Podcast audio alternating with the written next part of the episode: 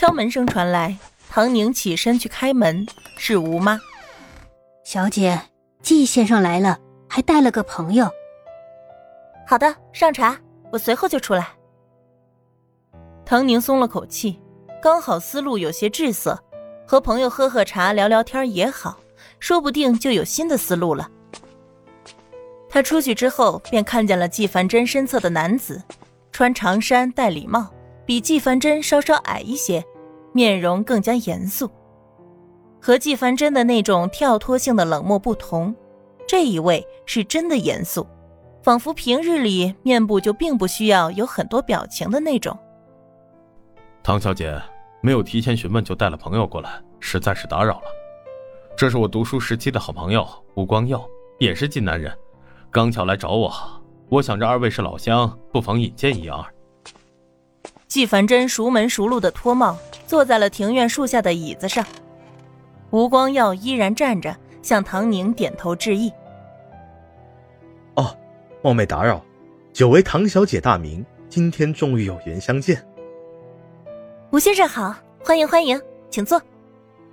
没想到在上海还能遇见金南的老乡，不知道吴先生在金南哪里呀？说起来也巧，我虽然是金南人，但是在金南的时候并不多。前几年求学结束后，心头迷茫，干脆回去教书。我还收过一个学生，叫陈子龙。子龙？唐宁挑眉，有些惊讶。他还记得程子龙口口声声说的“先生”，满脸都是幸福的模样。慢慢的，和眼前这个吴先生重合了。对，子龙还曾带我去看过庭审。他深深的为有唐小姐这样的姐姐而骄傲。吴光耀倒是认识唐宁，但第一次双方正式见面却是现在，那真是太巧了。没想到子龙口中的先生就是您呢。那吴先生这次来了上海，是要短暂的待几天呢，还是要久居？子龙怎么办呢？在那个家，也就程子龙的三观没有歪，真是不容易。我都和子龙说好了，他大概过不久也要来上海。金南是个小地方，子龙虽然不是金才艳艳的孩子，但他踏实勤奋，心中又有理想。我觉得是时候要一个更大的舞台来提高他自己了。吴光耀是有门路的，他当初的同学也有几个在上海教书，其中一个甚至还做了校长。这个时候，大家想着是读书。可眼下读书并没有很好的出路，读书不留学便没有进一步发展的机会。无数仁人志士拼尽全力想要寻找到救国的方法。对于程子龙这个弟子，吴光耀是有计划的。但这一切的前提也要他是一个可造之才，无论是才能还是心性，缺一不可。唐宁听得直点头，嗯。子龙早就说过想要介绍吴先生给我认识，怪我那段时间太忙，没能在金南认识先生。吴妈上了茶，是季凡真最喜欢喝的六安瓜片，她浅浅的饮了一口。嗯，吴妈的手艺越来越好了。季先生客气了。吴妈的脸上笑出了一朵花，季先生可真是个好人。又客气又有才华，高高的，能配得上小姐。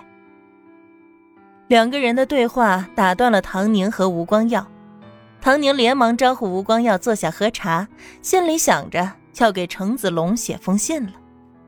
既然是他的弟弟，不管怎么说，大人之间的恩怨也影响不到小孩子的身上，更何况程子龙本身也是个十分善良的小孩。如果他来上海求学的话，也不能全靠着吴光耀负责，人家只是老师，能管得了多长时间呢？对了，张汤氏离婚季已经完结一段时间了，接下来你是怎么打算的？纪凡真问道。毕竟热度这种东西，不抓住很快就散了。作为一个新人作者，唐宁的开局可谓是十分优越，几乎可以说是一炮而红。直到现在还有骂他的，当然更多的是对他的赞赏和讨论。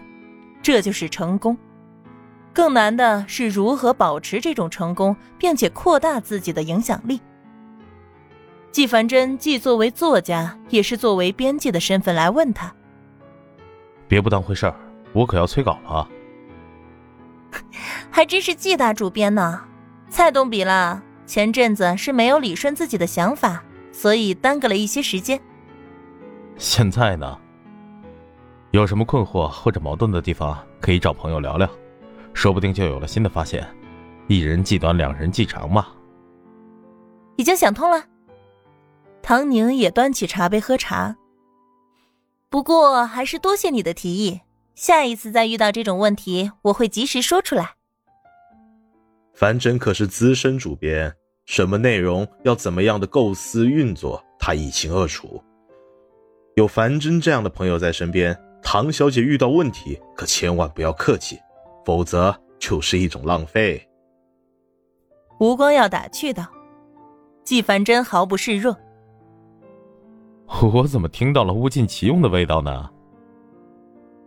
唐宁只是笑着，又听季凡真问：“严百清，你可还记得？”“嗯，印象深刻。”看来你们双方对彼此都挺印象深刻的。他作风是看起来有点轻率，但人是好的。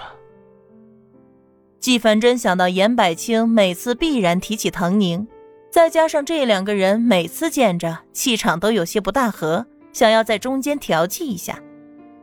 放心吧，我大概能知道一些严先生的为人，不会因为表面上的一些举动就误会他的。唐宁想起了那天严百清的举动，这人虽然废话有些多，但关键时刻还是很靠谱的。说起来，我还欠了严先生一个人情呢。欠了我一个人情，那唐小姐是打算怎么还呢？门外突然传来严百清的声音，他那张英俊的脸上挂上了戏谑的笑容，一双桃花眼是到处放电。好巧不巧，被他给听见了。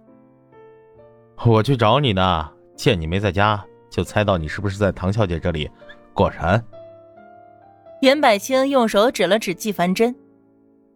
哎呦，这不是吴光耀吴老师吗？什么时候来上海的？好啊，你们偷偷的聚会，甩开我自己，今天不给我个说法，我可不走了啊！他一副无赖相，大大咧咧的坐在椅子上。啊，真是不能背后说人呐，一说人就到了。上一次承你的情，说吧，想去哪儿吃饭，我请客。严百清眯着眼睛想了一会儿。唐小姐请客，我可得想个贵的。您随意。